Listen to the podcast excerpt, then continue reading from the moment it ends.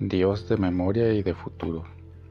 Uno de los legados del Imperio Romano que ha cobrado fuerza es el infame Carpe Diem. La idea se basa en disfruta de la hora, vive la hora, lo más importante es el ahora.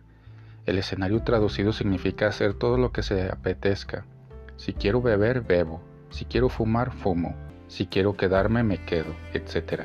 Tal vez no sea exagerado decir que estas son las mayores ilusiones de la vida el ideal de aprovechar lo bueno de cada momento, el carpe diem, resumía el ideal de Horacio en el siglo IV después de Cristo, pero con una particularidad. El imperio romano estaba en total decadencia. Era un disfraz para olvidar el pasado y ensombrecer el futuro que no vendría. En el Evangelio de hoy, Jesús prometió al defensor, el Espíritu Santo, que abre lugar a Dios en nuestra vida. El Espíritu es el movimiento de apertura que el Padre y el Hijo dan a la humanidad. En ese anuncio Jesús sugirió la memoria como tarea de todos los discípulos. Les digo esto para que recuerden lo que les he dicho. El Espíritu Santo siempre conduce hacia Jesús y nos recuerda la fidelidad a Jesús. El cristianismo nace de la memoria de Jesucristo. El olvido de la historia y de los fundamentos de la historia es herejía para el Evangelio.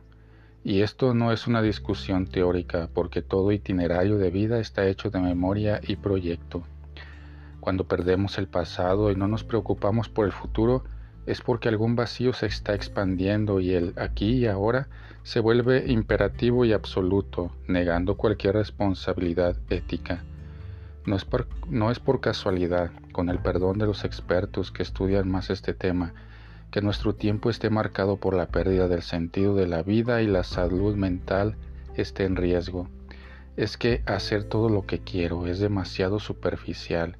Dejar que la vida me lleve es casi obsceno, porque la vida es una cosa seria y requieres tomarla en tus manos con responsabilidad y con las lecciones aprendidas del pasado, por malas que ellas sean. El Espíritu del resucitado pone las bases para que vivamos bien cada momento de la vida.